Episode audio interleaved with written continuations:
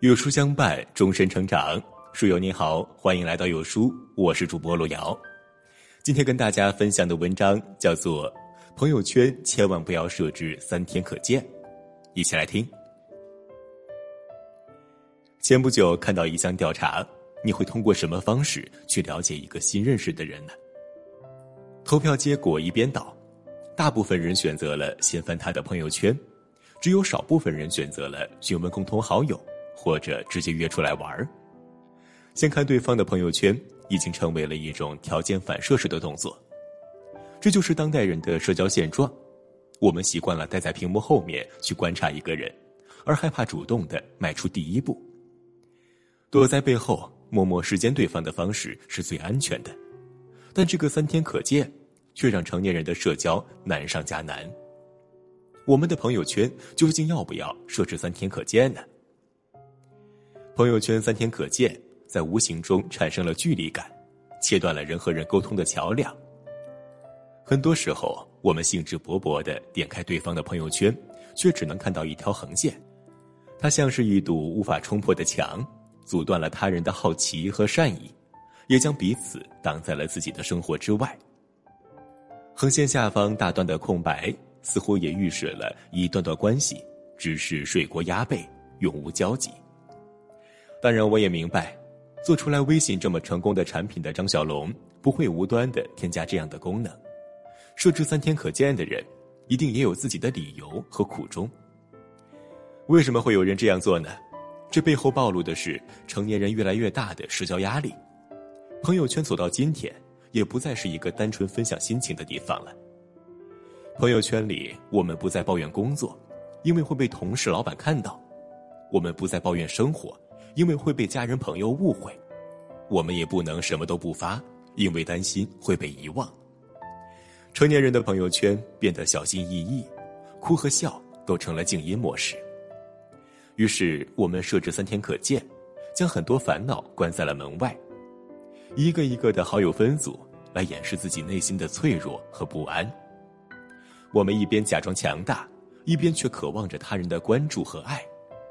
但那些我们一直都逃避的问题，即便设置了三天可见，他们依然存在。因为我们始终待在那个精心制作的面具后面，不愿去面对那个真实脆弱的自己。朋友们，不要再做那个不动声色的成年人了，不要发朋友圈还要想想该屏蔽谁，也不需要让别人觉得我有趣，将朋友圈当做分享生活的平台，展现出一个更加真实的自己。每一个光鲜亮丽的朋友圈背后，都有一个不那么完美的个体，脆弱、孤单、爱偷懒。但是这些缺点，并不妨碍我们和很多有趣的人做朋友。真正阻碍我们的，恰恰是设置了三天可见的你。因为大家都是普通人啊，都愿意接纳一个有烟火气的你。朋友圈不设限的你，我们可以聊更多话题。朋友圈里的三天可见，挡住的。都是那些真心关心你的人。很多时候，我们确实很忙，忙到连续几天无法给家里打一个电话。父母也能感觉到你的忙碌，不敢贸然打扰，怕影响到你的生活和工作。朋友圈成了他们想到你时第一个会去打开的窗口。我读书的时候，交到了很多朋友，让我跟家里联系很少。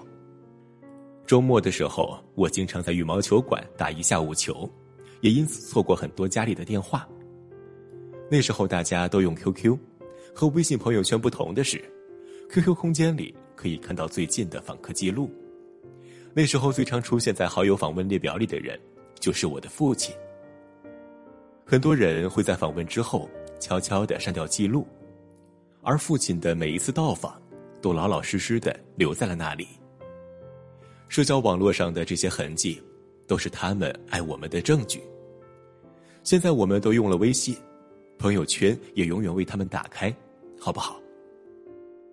每个人都很忙，连自己的事情都处理不完，并没有谁会有时间经常去点开你的朋友圈。除了关心在乎你的人之外，不想看的人根本不会管你说这几天的。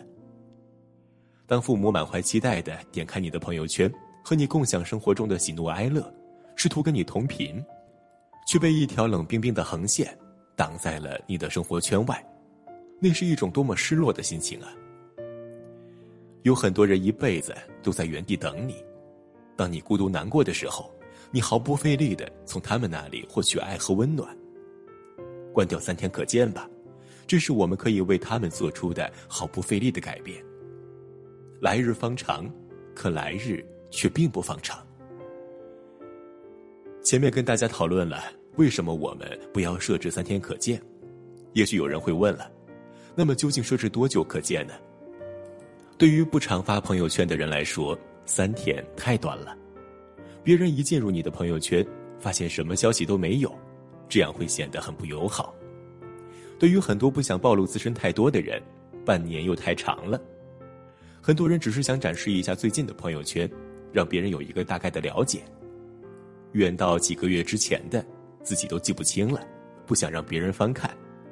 设置一个月可见是非常好的选择，因为这个时间节点非常靠近人际交往的界限。想象一下家里有人来做客的情景，我们为了展示自己热情的形象，大门敞开，摆上茶水点心表示欢迎，但是我们却会把卧室的门关上，并不想让你进入卧室或者更多私密的地方。我欢迎你来访，但是我也会有所保留，给对方一个大概的愉悦的印象，不需要通过暴露过多隐私来博取好感。一个月的时间不长不短，刚刚好，既不会是一片空白，也不会展现太多过去，这是人际交往中的安全距离。不要小瞧它，人际关系中的百分之八十的问题就坏在了没有距离感。小学的时候。因为我家里没有游戏机，我经常去一个同学家里玩，魂斗罗、双截龙、雪人兄弟，什么都玩。以前我都是周末吃了午饭再去，有一天我八点钟就去他们家敲门了，门开了，我很高兴，就径直去到了他的房间里。我们才刚开始，他妈妈叫我们去吃早饭，我说我已经吃了，眼睛却根本没有离开屏幕。后来我突然听到。他妈妈和同学的对话，虽然小声，但我还是听见了。你这个同学成绩怎么样啊？怎么大早上就跑过来玩游戏呢？我和你爸还要休息，他的父母不管他吗？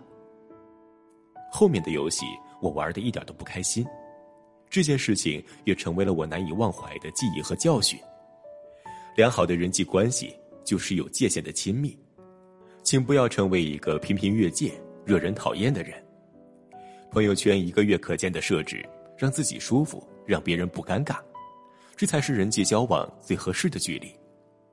不要设置三天可见，不要把更多精力用在了朋友圈的人设经营上，把微信用来联系当下值得的人，把值得纪念的时刻都分享到朋友圈，展现一个最真实的自己，这才是微信和朋友圈最正确的打开方式。朋友们，我们共勉。